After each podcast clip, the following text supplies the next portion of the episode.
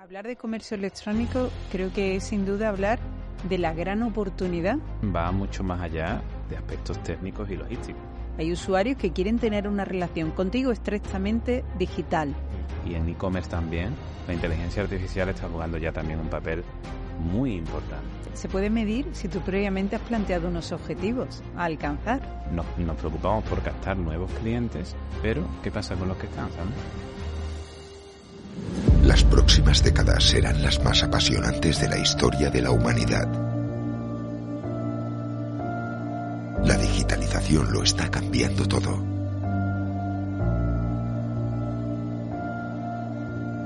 Un mundo nuevo está emergiendo y tienes que tomar una decisión. ¿Qué rol vas a ocupar en esta nueva era? ¿Espectador o protagonista? Aquí comienza Protagonistas del Cambio. Para lograr la transformación digital es imprescindible la flexibilidad. Un 67% de las compañías ya opera con más del 20% de sus procesos de negocio desde la nube. Estar abiertos al cambio. Se prevé el aumento de nuevos perfiles tecnológicos. La digitalización supuso el 22% de nuestro PIB. Que disponer de capacidad para mantener sobre los registrados el año El anterior. e-commerce en España creció un 35% en el último año de pandemia. La contratación de nuevos perfiles profesionales se dispara tras la migración de las empresas al mundo digital. Con un incremento del Deben 15%. poner los medios necesarios para permitir que sus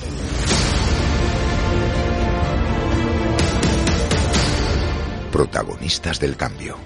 Un podcast producido por Extra Red, dirigido por Javier Rodríguez y que cuenta con la colaboración de Sandra Jiménez.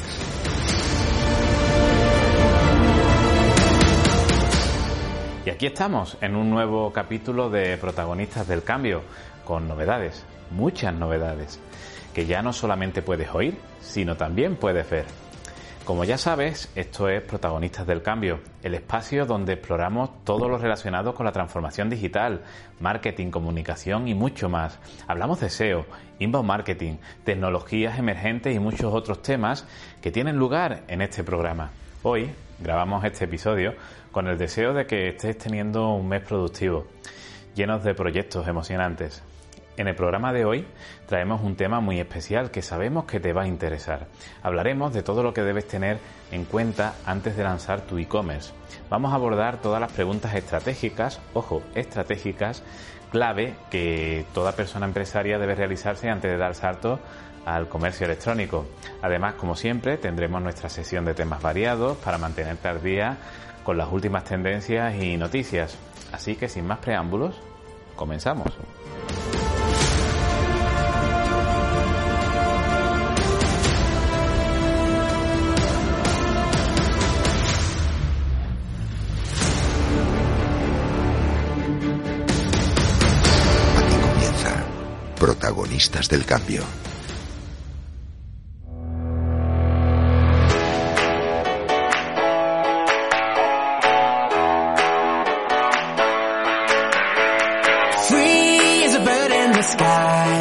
What you are.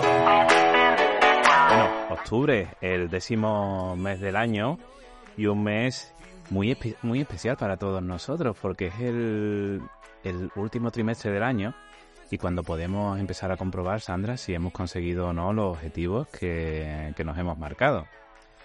Uno de los grandes objetivos que yo me había marcado era lanzar y mantener este podcast junto a ti y me alegra mucho haberlo conseguido. ¿Qué tal, Sandra? ¿Cómo estás? Pues muy bien, Javi. Yo contenta de que hayas querido repetir conmigo. Bueno, y con novedades, ¿no? Con novedades, ¿no?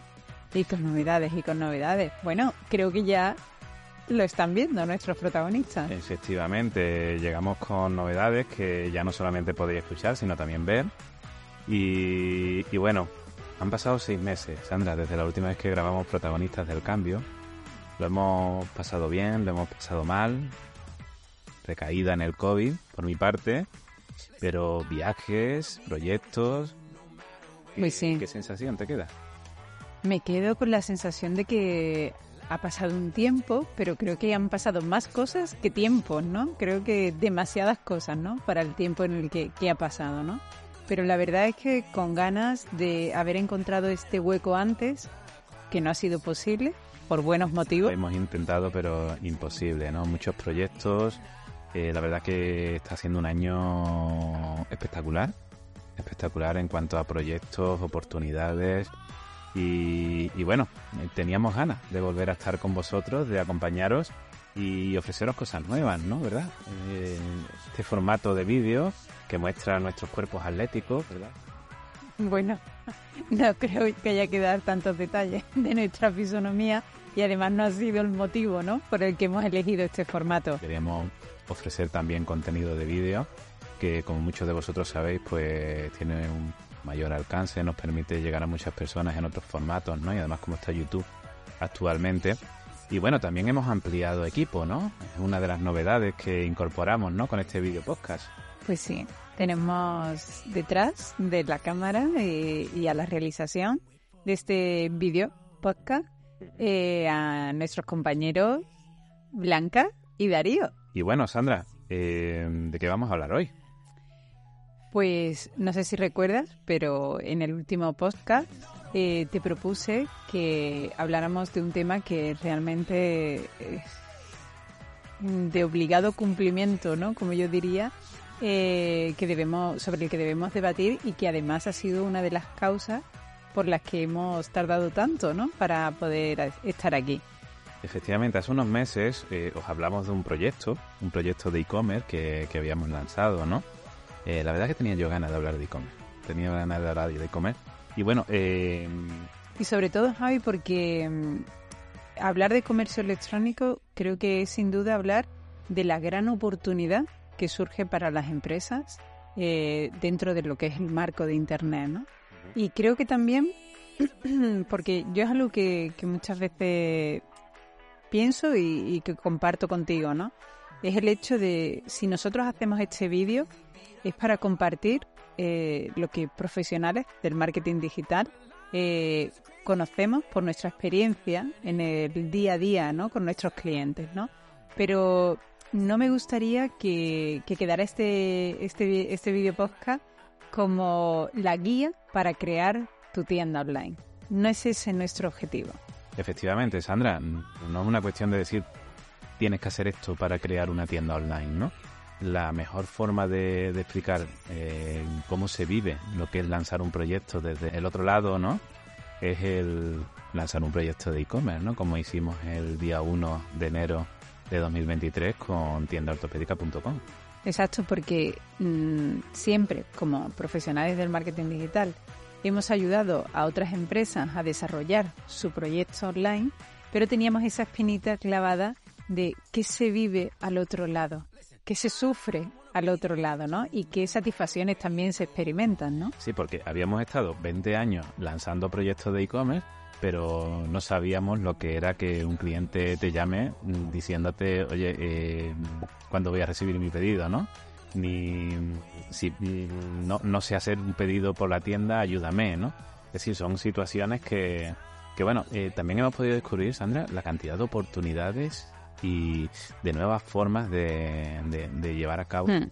un proyecto como este, ¿no? Y creo que está siendo muy, muy gratificante. Sí, y yo creo que sería la mejor forma de compartir con todos nuestros protagonistas nuestra visión de lo que es un e-commerce que funciona. Y es mm, hablando de, mm, de lo que sabemos, de lo que hemos podido experimentar a través de nuestra propia tienda online, pero también evidentemente de las diferentes experiencias que hemos tenido también con nuestros clientes, ¿no? Pues sí, porque en contra de lo que muchas personas puedan pensar, Sandra, crear una tienda online va mucho más allá de aspectos técnicos y logísticos. Yo te hago una simple pregunta. Dime. ¿Tú crees que si tú montas una tienda física, por el hecho de montarla, ya tienes aseguradas las ventas? Entonces, ¿por qué muchas personas piensan que por crear una tienda online tienen asegurada la venta online? Te voy a responder esa pregunta más adelante, ¿De para acuerdo? dejar la, la intriga aquí a los compañeros Muy bien. que, que nos acompañan, ¿no?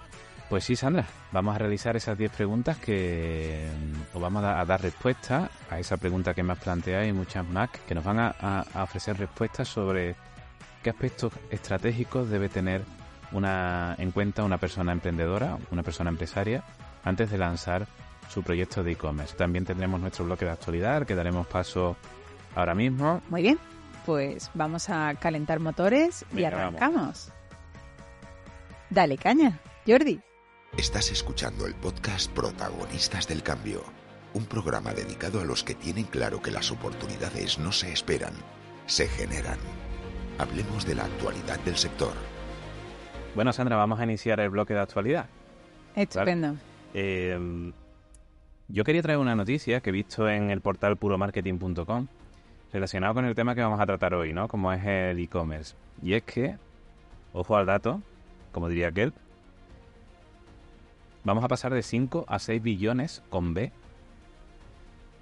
de cifra de negocio en que es la que va a mover el e-commerce en el año 2024, Sandra. Sí, Javi, y además eh, consultando datos de nuestras auditorías, las auditorías que realizamos antes de comenzar, mm, cuando comenzamos un proyecto de estrategia digital para un cliente que quiere desarrollar un comercio electrónico, eh, también me quedaba con, con un dato y es que ya el 76% de la población, desde los 18 a los 70 años, ha realizado ya una compra en un marketplace.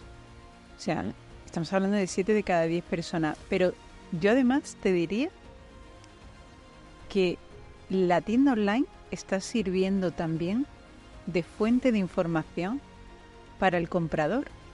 Es decir, muchos compradores que quieren realizar una compra en una tienda física, primero consultan si tiene una tienda online y se informa de ese producto que quiere comprar a través de la tienda online de esa tienda física que será donde finalmente compre. Sí, podríamos decir que antes eh, la tienda física tiraba de la tienda online, ¿no? Y ahora es la tienda online la que tira de la tienda física. ¿no?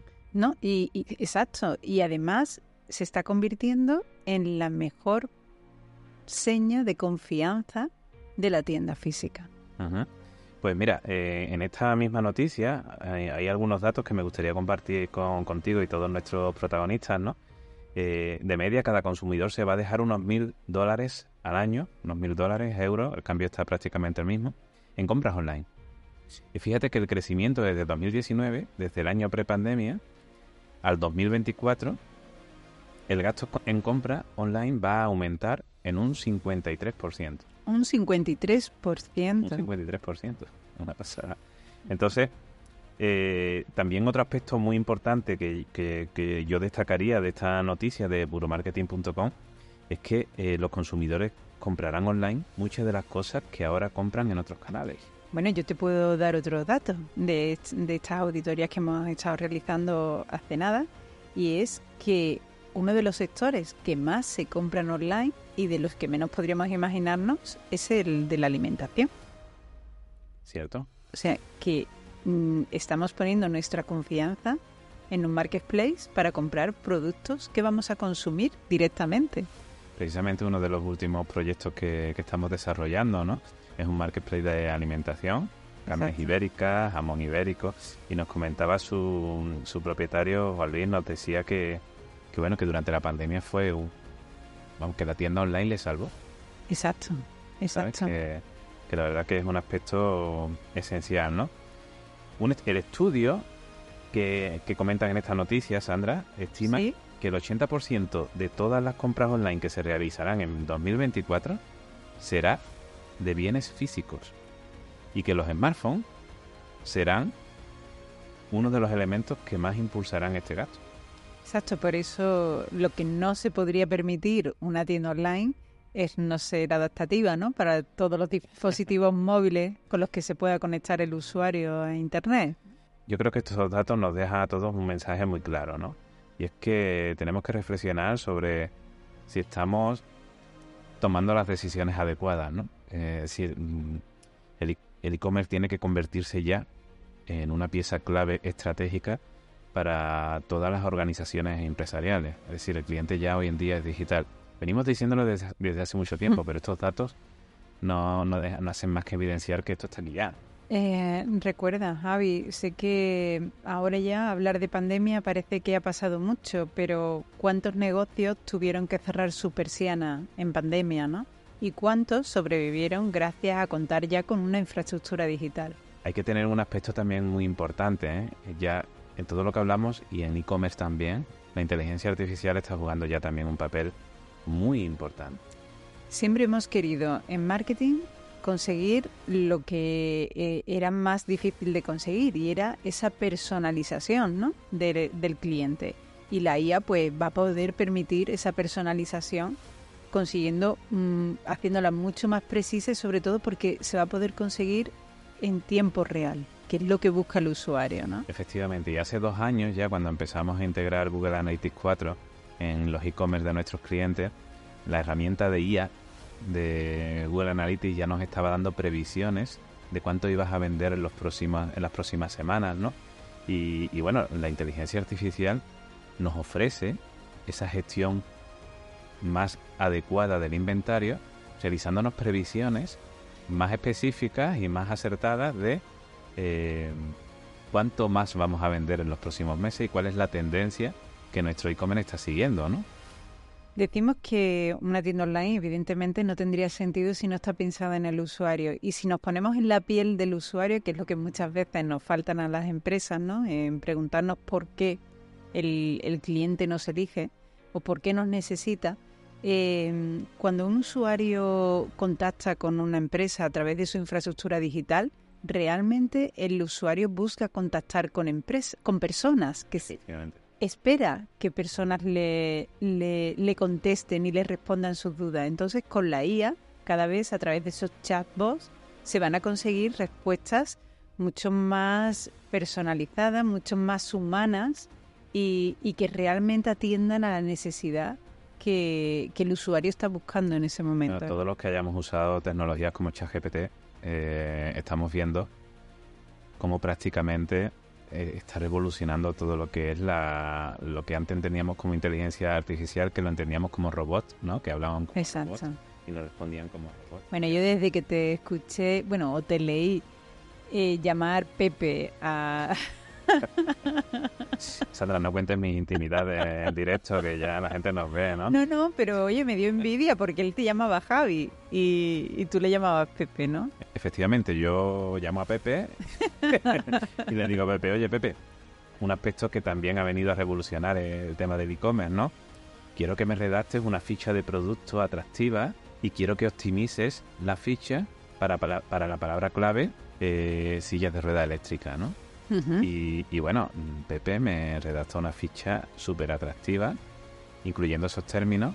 Y, y, bueno, hoy en día es esencial. Es decir, para el SEO y el marketing nos está, nos está viniendo de perlas. ¿no? Y además, yo, yo te lo decía antes, el usuario, primer, antes de comprar, busca información.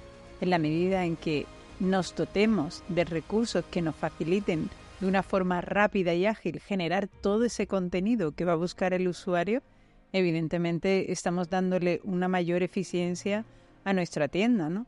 No olvidemos que una tienda para que funcione tiene que conectar con el usuario, tiene que responder a sus necesidades y conseguir convertir. Y en ese sentido eh, hay que quitarse un poco la venda de, en cuanto a la IA y, y de verdad abrir los ojos para descubrir sus beneficios. Beneficios como detección de comportamientos fraudulentos de los usuarios, eh, la realidad aumentada, la automatización de procesos. Esto ha llegado para quedarse y cada día que pasa aparecen nuevas opciones. A mí lo que más me está gustando de todo lo que estoy descubriendo, sobre todo de la mano de ChatGPT, es eh, la productividad. Siento que todos los días hago mucho más. Hmm. ¿Sabes? Sí. Y, que, y que realmente es una ayuda para mí. Realmente ChatGPT ha sido uno, uno de los grandes de, lo, de, los, de, las grandes herramientas disruptivas de los últimos años. Solo por cerrar, eh, evidentemente eh, la IA no sustituye a las personas, lo que hace es que las convierte más eficaces, ¿no? Más eficientes, ¿no? Por lo menos debemos decir de momento. Bueno, de momento, de momento. Porque la de noticia momento. que viene ahora, a te comento, te comento. A ver, a ver. Eh, en, en, una de las últimas presentaciones de producto de, de Amazon, eh, anunció que iba a dotar a Alexa de nuevos superpoderes. Wow, ya el titular. vamos a ver. Es decir, vamos a hablar. Es decir, vamos Amazon va a potenciar Alexa incorporando un modelo de lenguaje de, inteligencia artificial, lo tengo por aquí, Large Language eh, Model. Los usuarios van a poder conversar con los dispositivos de Alexa y te voy a poner un ejemplo muy curioso. A ver. Es que, por ejemplo, cuando tengas el Amazon Fire, sabes que puedes hacer búsquedas por voz con el Amazon Fire, ¿no? Y bueno, vas a poder iniciar una conversación con Alexa diciéndole, oye, quiero ver películas del tío que hizo Interestelar. y Alexa te va a proponer, porque no te acuerdas del nombre, Christopher Nolan, ¿no? Y Alexa te va, va a tener la capacidad de proponerte, en fin, mm, ese modo de conversación en el que de una forma, a mi entender, muy creativa, pues va a poder ayudarte a identificar el contenido que, quieres leer. en, este sentido, Javi, eh, el, el, aspecto de, o el elemento de búsquedas por voz es un, un aspecto muy importante a tener en cuenta en las tiendas online, ¿no? Sí, porque, bueno, ya hace unos años, ¿no? Cuando salieron las búsquedas por voz con los asistentes de voz y demás, ya hablábamos de esto a nivel de SEO, ¿no? Ya hablábamos de que era muy interesante o era aconsejable realizar o generar el contenido de nuestra página web o de nuestras tiendas online con un sistema basado en preguntas y respuestas que se asemejara a esas búsquedas que realizaría un usuario, ¿no? Eh, o qué es mejor, comprarme un cepillo de dientes manual o uno eléctrico, ¿no? Pues ese tipo de búsquedas, ¿no? Pues eh, han tenido, van teniendo su evolución y la inteligencia artificial está impulsando todo esto de una forma continua, ¿no? ¿Qué te parece si pasamos a la última noticia antes de entrar en el bloque de contenido de, claro que del, video podcast de hoy? Tenemos nueva actualización del algoritmo de Google. Eh, podríamos decir que en español sería como contenido de ayuda útil, ¿no? Y, bueno, este, esta actualización del algoritmo lo que pretende, Sandra, bueno, tú, tú y yo sabemos que hay muchos artículos que existen en Internet que te puedes tirar media hora hablando, pero al final no te han dicho nada. Lo que tienen son enlaces a otras páginas web. Totalmente. lo que persiguen es aportar autoridad a otras páginas. Y lo que consiguen realmente es frustrar al usuario. Efectivamente. Bueno, pues este algoritmo, la razón de ser de este algoritmo es precisamente es el identificar este, este contenido, ¿cómo, cómo lo llamamos? Estaba por aquí. Este, estas tácticas de SEO parásito Que, que persiguen solamente conseguir autoridad en base a los enlaces que se generan en este contenido, ¿no? Bueno, pues tenemos una nueva actualización de, Google y en esta actualización pues eh, se han podido extraer cinco aspectos fundamentales que, debemos considerar en nuestras páginas y lo he traído hoy aquí a este video podcast porque, Sandra, mm, está causando estragos en Estados Unidos ya esta actualización. Ya estamos notando en algunas páginas web, eh, afortunadamente ninguna de las que gestionamos de momento, una importante caída en visitas orgánicas y ojo porque esto puede ser serio. Por ejemplo, el tema de los subdominios. Una práctica habitual que se hacía en SEO era conseguir autoridad en un dominio y crear otras páginas web a través de subdominios de ese dominio, lo que beneficiaba el SEO. ¿Vale? Bueno, pues ahora se considera la utilidad de contenido de los subdominios en la evaluación del sitio completo. Es decir, ahora los subdominios van a afectar al posicionamiento del dominio. Es decir, antes solamente del dominio se pasaba autoridad o se restaba al subdominio. Ahora se va a tener en consideración la autoridad del propio subdominio. Por lo tanto, si hemos hecho las cosas mal, nos puede afectar al SEO el contenido que tenga sus dominios de, ese dominio, ¿no? Experto, ya no basta con que el contenido sea indicado que está escrito por un experto. Ahora debe ser escrito y revisado por un experto. El contenido generado por inteligencia artificial. Todos nos echábamos un poco eh, atrás con el tema del contenido generado por IA, por ChatGPT, por ejemplo. Google, digamos que en el anuncio que ha realizado con esta actualización del algoritmo, ha dejado la puerta abierta al contenido generado por inteligencia artificial y, bueno, parece que van a abrir la mano en ese aspecto, ¿no? Otro aspecto importante, la manipulación de las fechas. Es decir, por ejemplo, ahora llega el Black Friday 2023, ¿no? Pues todos los que escribimos los artículos el año pasado de Black Friday 2020. Qué tramposos, qué tramposos. ¿Qué hacemos? Cambiamos la fecha y, oye, hay que admitirlo. Eso es algo que, hace- que hemos hecho todos, ¿no? La curación del contenido, ¿no? Y, y bueno, pues cambiar las fechas para que el contenido parezca más fresco puede ser contraproducente y co- considerarse spam. Bueno, pues hasta aquí nuestro bloque de contenido de actualidad. Sandra, ¿qué te ha parecido? Pues muy interesante. Sí. La verdad es que es muy interesante si lo llevamos a la práctica y lo tenemos en cuenta. y sobre todo que nos sirva de información para lo que queremos hacer en el siguiente bloque, ¿no? Muy bien, pues vamos a seguir con el siguiente bloque en el que ya entramos en harina, como dijo aquel, con el tema de e-commerce. Así que dale caña, Jordi. El mundo que viene todavía no tiene dueños. Tú decides. ¿Vas a sentarte a ver el espectáculo o vas a ser parte de él? Sé protagonista del cambio.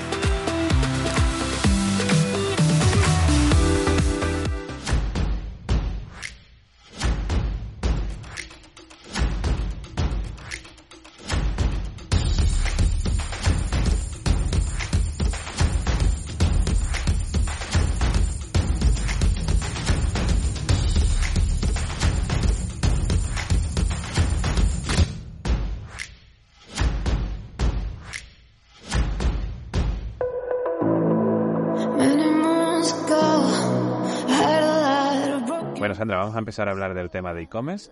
Y creo que la, que la mejor manera de poder ayudar a, a nuestros protagonistas o a esas personas que se están planteando lanzar su e-commerce, ¿no? Es el, hecho de que realicemos en las preguntas o las cuestiones que hemos traído hoy aquí, eh, planteándolas desde tu experiencia o desde nuestra experiencia a través del proyecto de tienda ortopédica. ¿Cómo lo ves? Estupendo.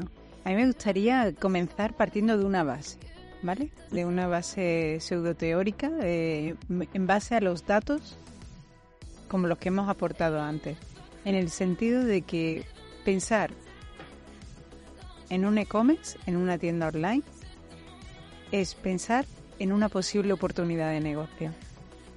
El usuario ha elegido y elige diariamente una tienda online por la comodidad, por la información que puede encontrar, por la confianza que le genera, por la facilidad de pago, por la rapidez y por el servicio que recibe a través de la tienda online. Entonces, estas serían las primeras premisas que yo me plante- plantearía antes de iniciar un proyecto online.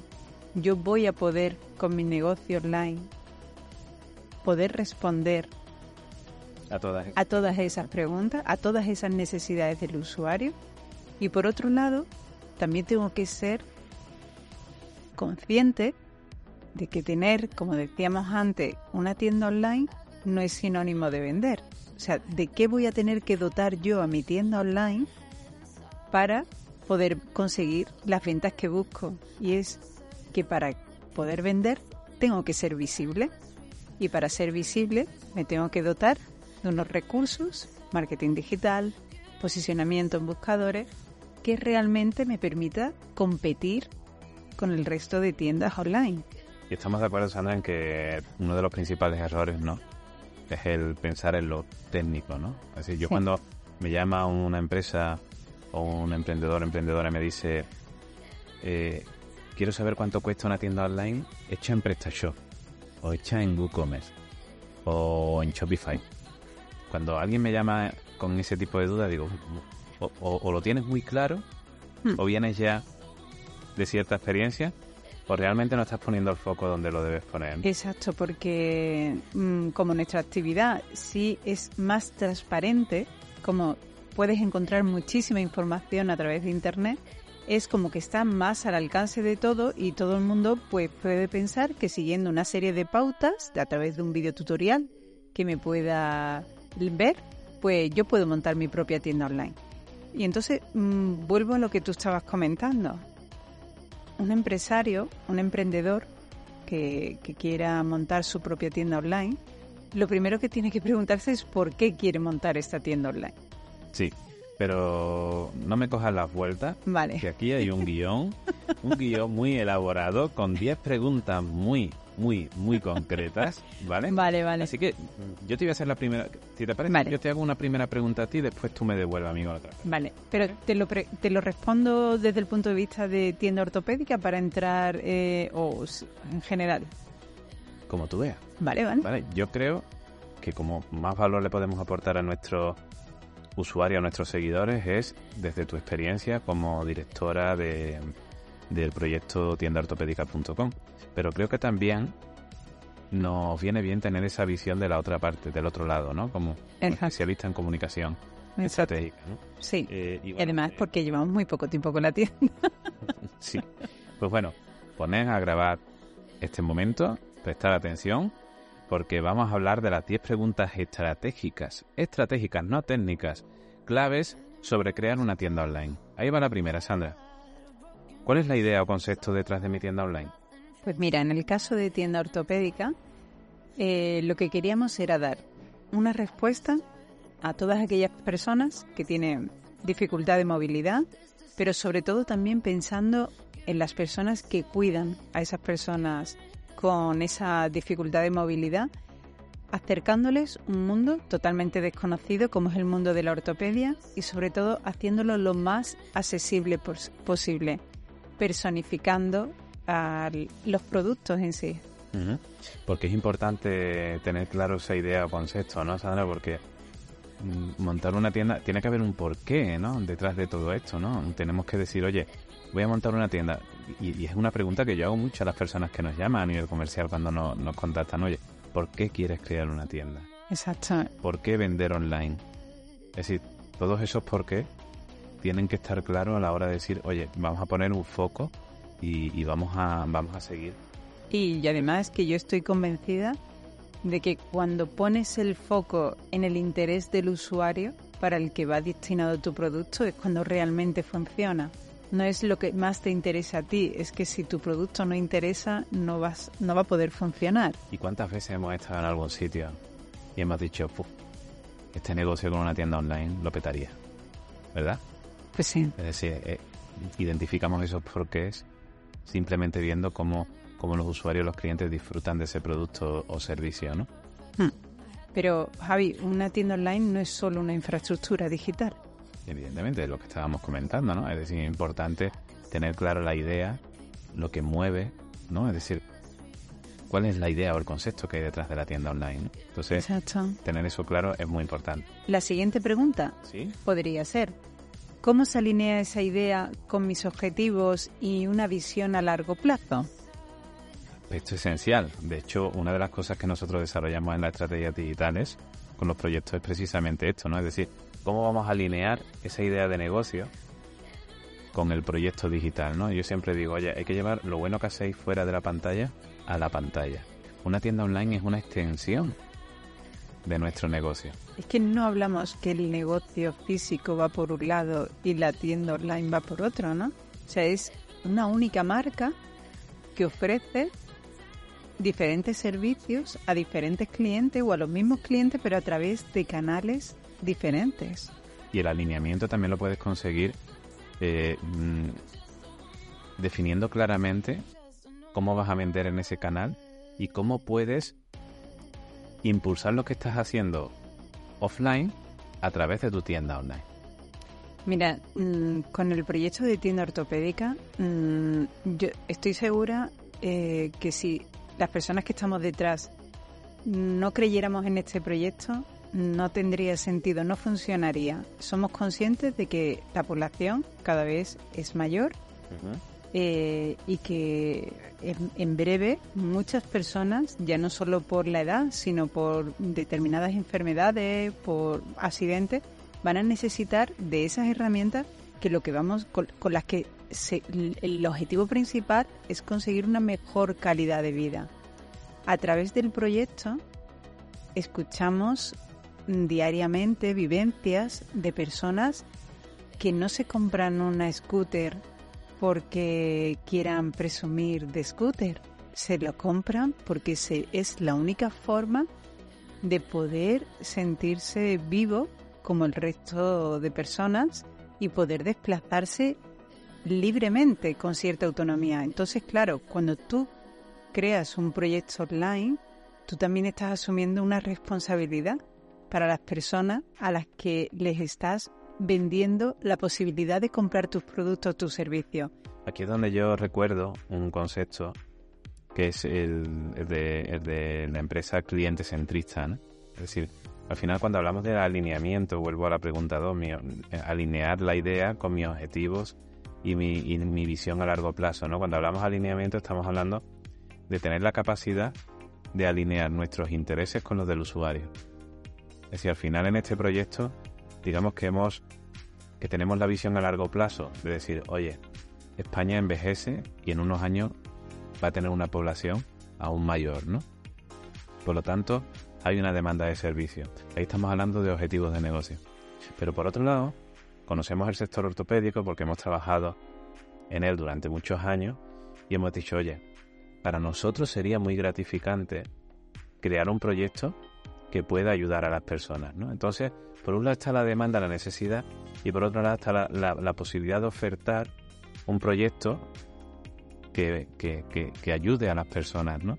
Y estamos viendo cómo la unión de esos dos conceptos nos está permitiendo Exacto, porque cumplir ese objetivo, ¿no? Exacto, porque ofrecemos productos, pero también es un servicio de información, de asesoramiento, eh, nuestro objetivo siempre ha sido poner en valor a las marcas, por eso nuestra selección de marcas ha sido mm, siempre mm, buscando la mayor calidad y el mayor servicio para el usuario final. Nosotros nos dirigimos a través de nuestra tienda online a usuarios finales, ¿no? Que, eh, que eso es algo de lo que podemos hablar, ¿no? Hay diferentes tipos de e-commerce y en este caso... Ah. vamos a la siguiente pregunta. ¿Seguimos ayudando a nuestros amigos y amigas que quieren lanzar su proyecto de e-commerce. Siguiente pregunta, ¿quién es mi público objetivo, mi buyer persona, y cómo planeo llegar a ellos? ¿no? Exacto. Una pregunta muy importante, que es lo que estabas tú comentando. ¿no? Exacto, porque y no sé si recuerdas esa frase que, que te comenté en el sentido de mm, un cliente no quiere un taladro, quiere los agujeros en la pared. Efectivamente. Entonces... Eh, no le vendas el taladro. No le vendas el taladro véndele lo que va a poder conseguir con ese taladro, que es lo que él necesita, ¿no? Es muy simple. Si tenemos un poco de empatía, ¿no? Con los usuarios, ¿tú comprarías sin necesidad? No, pero me estoy acordando de una frase. ¿Quieres que la comparta contigo? Claro. Sabías que no iba a compartir. sí. Eh, los usuarios cuando compran online y offline realizan transacciones, pero en realidad compran emociones. Totalmente. Y entonces, si tenemos la capacidad de generar un mensaje, una historia, que conecte con las emociones del usuario, pues al final las cosas funcionan. Así es. Hablamos de la importancia de conocer a nuestro público. ¿Por qué no intentamos hacer ese recorrido que hace el usuario desde que piensa, qué es lo que necesita, busca la información, encuentra, lo compara, porque nosotros mm, existe la competencia, ¿no? Y, y, lo, y, entonces tenemos que, entender, tenemos que conocer a nuestra competencia también, ver lo que la competencia le ofrece a nuestros usuarios. Y después tenemos que tener otros medios, como por ejemplo tener un blog dentro de nuestra tienda, donde poder publicar artículos donde damos información, porque el usuario va a buscar información sobre ese producto yo recuerdo una clienta que nos llamó preguntándonos por una cama articulada y, nos comentaba las características que quería que tuviera porque lo había leído en un artículo de blog en el que les recomendaba por el tipo de paciente que era su madre qué tipo de cama necesitaba. O sea, el usuario se informa. Y es ahí cuando hablamos del recorrido del comprador, ¿no? Del buyer journey, ¿no? Exacto. Es decir, em, por ir ilustrando un poco lo que estamos comentando, ¿no? Es decir, eh, todo, todo, todas las personas cuando realizamos una compra, realizamos un recorrido. Ese recorrido tiene tres etapas, ¿vale? La parte superior, en el top tenemos el tofu, luego tenemos el mofu, en la parte central y luego el bofu, ¿no? Que es cuando se realiza la compra. Entonces nosotros lo que hacemos cuando, y lo que hemos hecho con tienda ortopédica, cuando hemos desarrollado el recorrido del comprador, ha sido identificar a esas buyer personas, ponerle- ponerles un nombre, un perfil y generar el contenido necesario para que podamos acompañarles en ese proceso y terminar convirtiendo en compras, ¿no? Para mí, esto es un aspecto esencial, más que si hago mi página web con Magento o PrestaShop. Efectivamente, exacto. Eh, acordémonos siempre del usuario final. No te va a decir, no te va a preguntar por el sistema en el que desarrollaste la tienda, ¿no? Efectivamente. Y, y entonces, teniendo claro el público, ahora tenemos que definir a nuestros productos o servicios, porque Javi, vamos Sería a la ver, Siguiente pregunta, ¿no? exacto. Cinco. Eh, La 5 sería qué productos o servicios voy a ofrecer y cómo me voy a diferenciar. Porque hablamos de e-commerce en los que podemos vender productos físicos, ¿vale? Que, que van a requerir una logística, ¿vale? Una serie de características que por las que me estoy obligado, ¿no? A, a cumplir también por, por vender ese tipo de productos. Pero también puedo vender productos digitales. Efectivamente. Puedo vender un curso. Un infoproducto, que se llama. un infoproducto. Y también puedo vender una suscripción, La membresía. una membresía, por ejemplo, ¿no? Entonces, tengo que adaptar mi tienda al tipo de producto que voy a vender. Efectivamente. Y no es lo mismo vender un curso que vender una silla de ruedas. Para nada. Eso lo, lo- lo- lo estamos viviendo ¿no? en, en primera persona. No es lo mismo, pero estarás de acuerdo conmigo en que hay una serie de herramientas o de recursos que no pueden faltar en cualquier tipo de tienda online. Y es, por ejemplo, contar con las opiniones de los usuarios que ya han tenido una experiencia con tu tienda. Es decir, tenemos que visibilizar las buenas experiencias que los usuarios han tenido con nuestra tienda. Y esto no va solo, Sandra, acá para las personas que estén pensando en lanzar un proyecto de e-commerce, ¿no? Las personas que ya lo tienen y que después de ir mejor o peor, pueden identificar su propuesta de valor, pueden identificar, o en mi opinión deberían identificarla, también a través de esas reseñas. Es decir, las Exacto. reseñas nos dicen lo que estamos haciendo bien, lo que nos diferencia. Y también nos dicen en lo que podemos mejorar. Efectivamente, no hay que tomárselo como una crítica, bueno, hay de todo, ¿no? Pero evidentemente eh, el usuario eh, tiene toda la libertad y todo el derecho a expresar libremente su opinión sobre y con esa, mm, de esa experiencia que ha tenido con tu tienda y, y dice mucho más de ti si, si quieres aprender a través de esa opinión del cliente, porque realmente, eh, mm, de verdad, yo mm, soy un poco pesada en esto, pero es que el Internet, las redes sociales, el poder disponer de reseñas, es que nos hace poder mantenernos, seguir manteniéndonos en contacto con nuestros clientes. Ah, Ellos son los que generan ese punto de encuentro y de relación que puede ser pues para mucho tiempo si sabemos cuidar al cliente. Otra pregunta, ¿cómo planeo manejar la logística y la cadena de suministro? Esto es un aspecto crucial en un e-commerce. Es un aspecto crucial, va a depender de si tenemos almacén si, para ese producto físico, porque también podemos, eh, dentro de los productos físicos que, que vendamos, podemos ser o con que tenemos nuestro propio almacén o podemos hacer dropshipping, ¿no? Donde contamos con otras marcas eh, que son los fabricantes y, nosotros lo que establecemos una relación para poder enviar los productos directamente desde la marca, ¿no? Llevando a, la- a- a la- a- la- a las empresas de distribución y a las grandes marcas a crear un nuevo servicio de envío a el domicilio del cliente en vez de enviarlo todo a, al único sitio, ¿no? Eh, que no se puede montar un e-commerce sin preguntarse antes cómo, No. cómo va a tener esa logística. Para suministro. para nada. Yo no, yo no, no me explicaría el haber dar, haberle dado al botón de on de publicar eh, la tienda sin haber tenido preparados, por ejemplo, los correos de respuesta para el usuario. En el momento en que alguien compra, ¿qué ocurre? ¿Qué ocurre en tu tienda? Y evidente, información es crucial. La información es crucial porque es la mejor forma de mantener el contacto con el usuario. En el momento en que yo compro, he depositado en ti toda mi confianza. Y si pasa un tiempo y yo no he recibido un correo por tu parte, saltan las alarmas y em- empiezan a generar la incertidumbre. Eh, ahora, evidentemente, si hacemos las cosas bien, no vamos a tener a una persona detrás de la tienda para estar respondiendo al usuario cada vez que compre. ahí aquí entraría el- la fase de automatización, ¿no? De información, ¿no? En qué medida tenemos automatizadas las respuestas al usuario dentro de nuestro sistema online, ¿no? Muy bien, pues vamos ya por la pregunta número 7. Muy bien. 7, que es ¿qué estrategias de marketing utilizaré para promocionar mi tienda?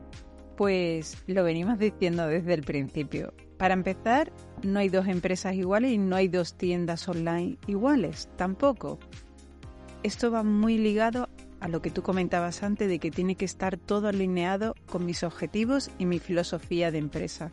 Y la estrategia de promoción, de marketing de, de esta tienda tiene que estar muy alineado también con tu filosofía.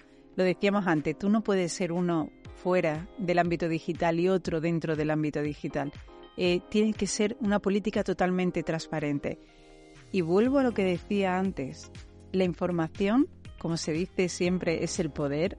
Realmente el usuario busca lo que necesita principalmente a través de los buscadores, pero es que cada vez más usa las redes sociales como buscador reputacional de una marca.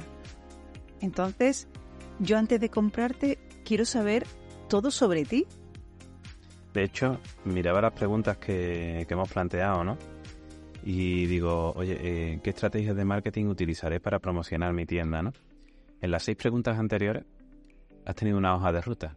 Es tienes que tener clara la idea o concepto, tienes que tener claro cómo alinear esa idea con los objetivos y la visión que tiene la propia organización, tienes que saber a qué público vas dirigido, tienes que saber qué productos y servicios ofrecerás, cuál va a ser tu propuesta de valor única, cómo vas a manejar la logística, es decir, toda esa información, digamos que la estrategia de marketing es la consecuencia de realizarse esas preguntas, ¿no? Hayas lanzado ya o no tu tienda online, Sí. ¿vale? Entonces, bueno, si seguimos avanzando en las preguntas que tenemos planteadas, hablemos de finanzas. ¿Cuál es mi plan financiero y qué nivel de inversión voy a necesitar, no? Yo aquí te haría una pregunta, Javi, perdona que te responda. Sí, sabes que me encanta preguntar. Interrumpirme también. También. Eh, porque creo que, que es importante, ¿no? A la relación de, de este plan financiero. ¿Tú crees posible que una empresa monte una tienda online y no destine recursos económicos necesarios para tener a una persona dedicada a la tienda online? Precisamente eh, he realizado este planteamiento a una empresa, uno de nuestros clientes, ¿no? Y, poníamos eso sobre la mesa, ¿no? Es decir, oye, vamos a tener que crear un departamento de e-commerce. ¿Hay presupuesto para desarrollar, para integrar en la empresa un departamento de e-commerce? Porque digamos que eh, una tienda online, sobre todo una gran empresa, es una herramienta transversal a toda la organización. Y, y claro, todos los compañeros del área de marketing, comercial, distribución, todos van a interactuar en ese e-commerce. Y cuando haya una duda, ¿a quién le van a preguntar? Exacto. Es decir, el departamento de e-commerce tiene que tener cabida en una organización que va a abrir un e-commerce. ¿Vale? Entonces, Por ponernos adaptados a, a las capacidades y, y sobre todo, que hablamos de una pyme o una micropyme, Eh, yo una agencia exacto. y... Pero al margen de que contrates una agencia, Sandra, tienes que tener a alguien dentro. Sí, sí, no me refería, no me refería a eso, me refería a que puedes empezar por una primera persona. Yo recuerdo cuando mm, un cliente nuestro también, eh, nada más montar eh, la tienda, quiso alquilar una nave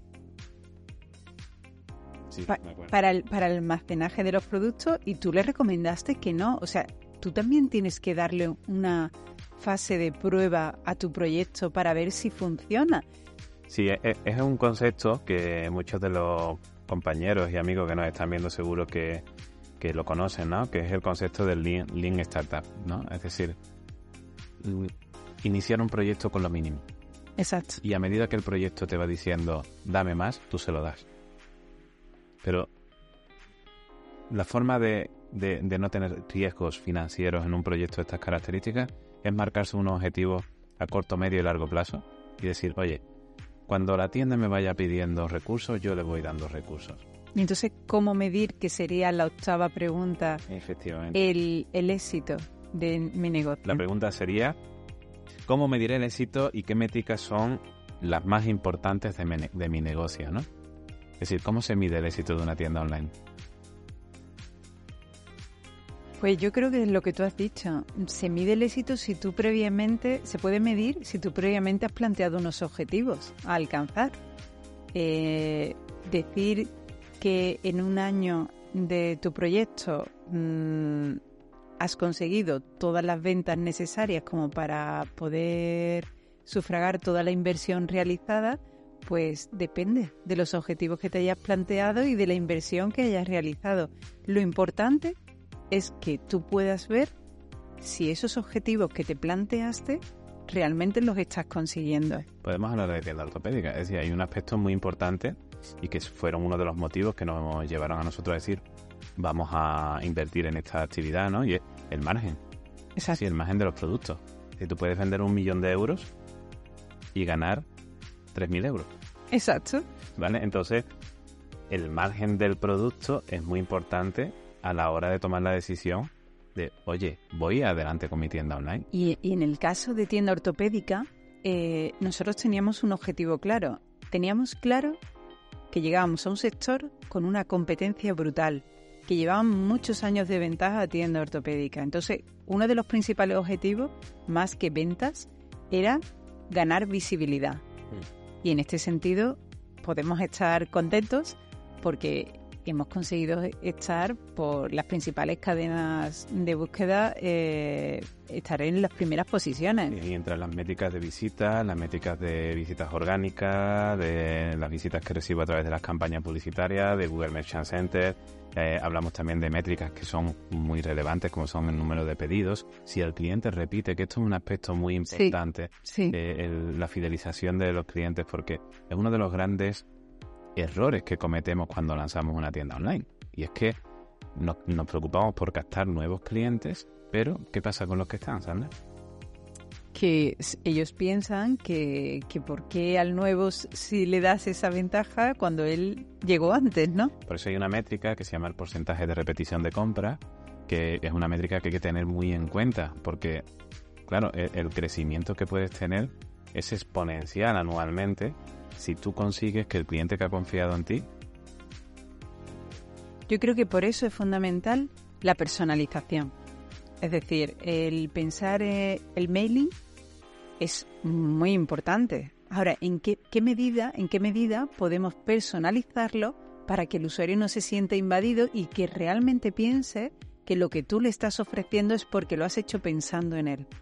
Es que la mejor forma de conseguir esa venta repetitiva es prestar un buen servicio Totalmente, o un excelente servicio. totalmente. Si yo ahora mismo que he tenido la posibilidad de participar activamente en tiendaortopédica.com en alguna, en algunos pedidos, me acuerdo de clientes que, han realizado su pedido en tienda ortopédica y, y, bueno, les he escrito para preguntarles qué tal van con el producto, si están contentos, si todo ha ido bien, en fin, creo que, es importante que vean que, hay un interés más allá de la mera transacción, ¿no? Que, realmente nos importa conseguir el objetivo de prestarle un buen servicio, ¿no? Sí, y además, Javi, yo creo que hay algo fundamental y tú antes lo decías. Eh, una tienda online mm, es una, es una proyección más, un servicio más que puede dar la empresa. Eh, hay que tener en cuenta que el usuario, o sea, no podemos pensar, habrá usuarios que sí, ¿no? Hay usuarios que quieren tener una relación contigo, contigo estrictamente digital. Por eso solo te escribe email o te escribe WhatsApp y hace su pedido. Incluso hay quien te hace el pedido sin ni siquiera consultarte, ¿no?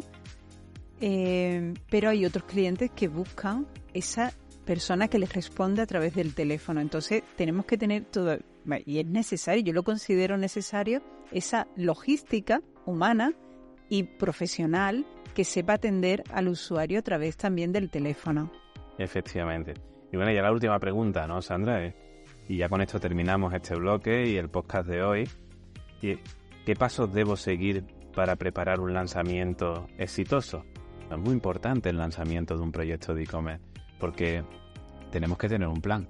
Y de hecho, podemos presumir de que aquí, en, en esta oficina, se realizan muchos planes de lanzamiento de proyectos de e-commerce, ¿verdad? Es muy importante eh, realizar tu cronograma de las diferentes fases por las que debe pasar tu proyecto para poder ir midiendo, como decíamos antes, si cada fase se está cumpliendo y, darle el tiempo que se merece a cada fase. Es importante tener en cuenta cuando es el Black Friday, cuando son las, fiestas de Navidad, las que vamos a abarcar en breve, ¿no? Ya deberíamos tener preparada la campaña del Black Friday. Ahora vienen fechas muy, muy relevantes. el, comercio electrónico tiene que tener para esa estrategia de marketing su propio cronograma o calendario, ¿no? De, eventos destacables, ¿no? Por resumir, pues bueno, yo lo primero definiría un presupuesto. Es decir, yo, a mí, yo cuando hablo con un cliente y le digo y me dice, mira, es que quiero hacer una campaña tal y cual, y digo, vale, ¿cuál es el presupuesto? Ah, pues presupuesto, no sé, dime tú y ya, no, no, define un presupuesto. Es decir, una empresa que realmente quiere andar sobre terreno sólido tiene un presupuesto de marketing digital. ¿Vale? Entonces, define un presupuesto y en base a ese presupuesto confía en un profesional, en una agencia, la nuestra, para, para eh, optimizar esa inversión y después identifica esas métricas que hemos comentado para ver si esa inversión realmente está dando resultados, ¿no? Pero yo básicamente diría, define un presupuesto, identifica claramente dónde habita tu público y apuesta por esos canales, ¿vale? Y por supuesto, aspectos esenciales, ya no vamos a hablar de la importancia de las redes sociales, no vamos a hablar de la importancia del SEO porque, como decimos aquí, ¿no? Eso es de cajón, ¿no? Pero sí es cierto que deben acompañarle una inversión publicitaria. Es decir, hmm. eh, señoras y señores, si no, ¿cuál es mi cámara? ¿Esta? Darío, ponme mi cámara, por favor. Señores y señores, si queréis tener alcance y visibilidad en los entornos digitales, tenéis que invertir publicitariamente. Las redes sociales están, son negocios, es decir, el negocio de Twitter es el negocio de Twitter, el de Instagram, el de Instagram, el de Facebook y el de Facebook, ¿no? y no van a regalarte alcance ni ventas si no realizas una inversión, por pequeña que sea, pero una mínima inversión. ¿Verdad, Sandra? Eso es algo que ya prácticamente todos sabemos. Es muy importante, no lo hemos hablado antes, ¿no? El poder crear contenido de valor, crear interés para el usuario. Pero por no salirme de la pregunta, eh, estamos hablando de los pasos necesarios para el lanzamiento online. Eh, es fundamental lo que, lo que has comentado, trazar un plan.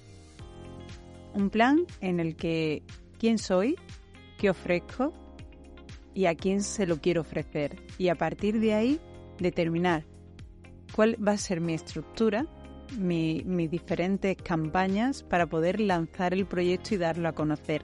Y algo muy importante que, que, que es algo que yo comparto siempre con los clientes no nos olvidemos de la parte offline. O sea, el lanzamiento de una tienda online puede ir acompañada de, muchas acciones de comunicación y de promoción de marketing eh, eh, mm, presenciales. O sea, podemos hacer acciones de todo tipo, eventos en los que dar a conocer nuestra tienda online. O sea, mm, no está sujeto solo a la parte online porque si nadie te conoce en Internet, si eres nuevo en Internet, vas a tener un periodo mucho más largo para poder conseguir esos objetivos que te estás proponiendo. Entonces tienes que adoptar eh, medidas más mm, disruptivas, más eh, revolucionarias en ese sentido y, sobre todo tienes que llamar la atención. Mm. Para hacerte visible. Muy bien. Bueno, pues podríamos mm, concretar, Sandra, este bloque, ¿no? O abrochar este bloque. Sí. Diciéndole a, a nuestros telespectadores y tenía ganas ya de decir esta frase, espectadores. que bueno, que es importante responder a estas preguntas, que es importante conocerse, identificar esos porqués, que es importante tener un plan, que es importante lanzar ese plan y luego medir resultados para ver qué hay que modificar en ese plan para conseguir aún mejores resultados, ¿no? Así que bueno, espero que con estas respuestas que hemos dado a estas preguntas de, en el bloque de hoy, consigáis éxito en vuestro proyecto de e-commerce. Y bueno, si necesitáis una ayuda, pues aquí nos tenéis a Sandra y a mí, que seguro que podemos ayudaros a ser más en Internet. Suscríbete a nuestro podcast. Nos podrás encontrar en las principales plataformas como Apple Podcast, Spotify o eBooks. Solo tienes que buscar protagonistas del cambio. Bueno, Sandra, pues acaba el primer programa de este video podcast. Pues sí, la verdad es que... vídeo. Pues sí, no sé cómo ha salido, pero espero que bien. Ahora lo veré. ahora veré. Si la cámara ha enfocado bien, no ha enfocado bien. Bueno, que nos perdonen para este primer podcast si, si no ha salido bien. Esperemos que por lo menos el audio sí. Y, y bueno, al final lo decíamos desde el principio. Queríamos pasar este rato compartiendo lo que vivimos en nuestro día a día con el principal interés de que realmente les sirva a las personas que nos están escuchando. ¿Qué reflexión me haces tú para terminar el programa de hoy? Mira, mm, al final hablamos de personas y de empresas. Y precisamente el otro día hablaba con Darío eh, en una as- asignatura de economía y emprendimiento, donde ¿Darío, Darío? tu Darío, tu Darío, en el que le pedían que buscara información de, y respuesta a por qué eh, el empresario es el quinto factor productivo de una empresa. Y la verdad es que me quedé muy sorprendida porque lo normal no es que te den una visión positiva, ¿no? Y que, que, bueno, pues que a gente joven se les em- empiece a explicar, ¿no? Por qué el empresario o la empresaria eh, es ese quinto factor productivo y podía leer que entre, entre esas razones destacaban su capacidad para tomar decisiones, su capacidad para asumir responsabilidades a la hora de tener que invertir en recursos económicos para su empresa, Sí. la- su capacidad para asumir ese riesgo, ¿no? Digamos, ¿no? su capacidad para adaptarse a los cambios, su capacidad para innovar. Entonces, es de lo que estamos hablando. Ha surgido una oportunidad, porque el usuario ha cambiado su forma de entender, su forma de comprar, de viajar. Entonces, si tú quieres ver esa oportunidad en Internet a través de un comercio electrónico, tú como empresa puedes decir, voy a adaptar mi empresa porque quiero llegar a ese usuario que está buscando una respuesta, una solución a sus necesidades. Entonces, veo las tiendas online como una oportunidad de seguir creciendo como empresarios, como empresarias, de, de poder ofrecerte a esos usuarios, pero también veo que se puede hacer de dos formas. Se puede hacer con vistas al futuro y entonces para ello debes trazar un plan, dejarte asesorar por profesionales que son los que realmente deben desarrollar ese proyecto, Totalmente. pero con la implicación máxima del equipo, de todo el equipo que forme parte de tu empresa. Porque si no, no funcionaría. O sea, una tienda online tiene que tener la esencia de la marca que la pone en funcionamiento. Y hay que tener esa capacidad de empatía, de ponerte en el lugar del usuario para que tu tienda funcione. Me has recordado tu reflexión. Enhorabuena por tu reflexión. Gracias. Me has recordado tu reflexión una frase que dije hace un tiempo, y la dije porque la vi en algún sitio seguramente, ¿no? Eh, porque has hablado de, de oportunidad, de la palabra oportunidad, ¿no? Y, y tú sabes lo que nos dice la oportunidad, ¿no? La oportunidad dice que quien no quiera cuando pueda, no podrá cuando quiera. Y mi reflexión va en ese sentido. Es decir, tú me has hablado de la oportunidad.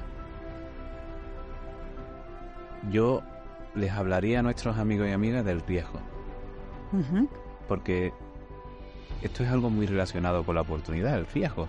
Es decir, tú cuando tienes la posibilidad de hacer algo, tienes esa oportunidad, pero esa posibilidad no está ahí para cuando tú quieras hacerla.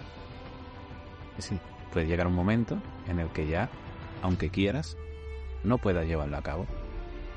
Y esto es algo que le digo yo mucho a los clientes, porque, eh, o a los no clientes, cuando nos piden un presupuesto, hablamos del presupuesto, las partidas presupuestarias y demás, y me dicen, oye, pero si yo, si yo invierto esto en vosotros, ¿yo qué voy a conseguir? Digamos que esa es la oportunidad, ¿no? Si la llevamos al riesgo, decimos, bueno, ¿Y si no inviertes en esto? ¿Qué te puede pasar? ¿Qué le está pasando a las empresas que actualmente sus clientes compran en sus negocios y que hay métricas y estadísticas que nos están diciendo ya, informes que nos están diciendo ya, que esos clientes que compran en esos canales lo van a hacer ahora en el canal online? Espero que en este primer programa del video podcast hayáis aprendido mucho y que esta información que hemos compartido con vosotros sea útil. Y nada, voy a dejar hoy que cierre el programa Sandra porque siempre lo cierro yo. Y, y bueno, me despido. No sé si hasta el mes que viene, no sé si hasta dentro de dos o tres meses, no sé si hasta la semana que viene. Así que Sandra, ¿terminas tú? Bueno, pues nos despedimos. Muchas gracias por estar con nosotros en nuestro primer video podcast. Eh, esperamos volver muy pronto y, os dejamos en, las notas de este vídeo eh, todos los recursos de los que os hemos hablado porque esperamos que os sirvan. Y bueno, como diría Blanca, si os gusta, eh, esperamos vuestros likes y que lo compartáis. Muchas gracias. Pronto. Hasta pronto. Aquí termina Protagonistas del Cambio. Te esperamos en el próximo programa y recuerda, el cambio es inevitable, el crecimiento opcional.